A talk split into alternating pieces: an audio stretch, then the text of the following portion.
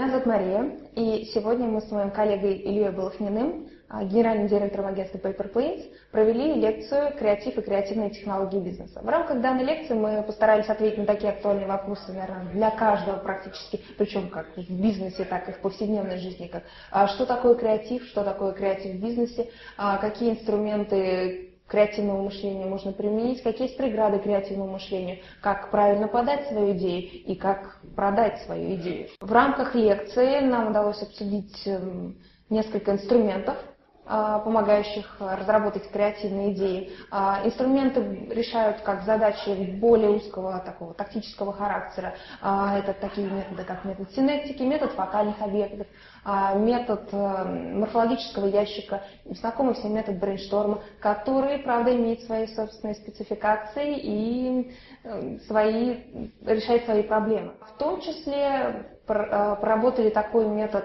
который носит более стратегический характер, это метод э, Голубого океана.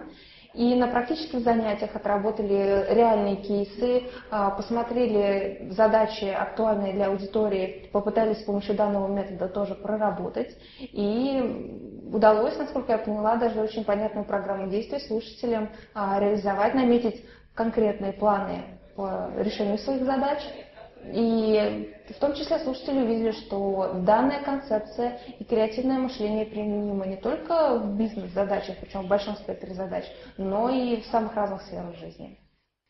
До этого я читала сама литературу, как-то какую-то читала там загадки, пыталась решать еще что-то, и не все получалось.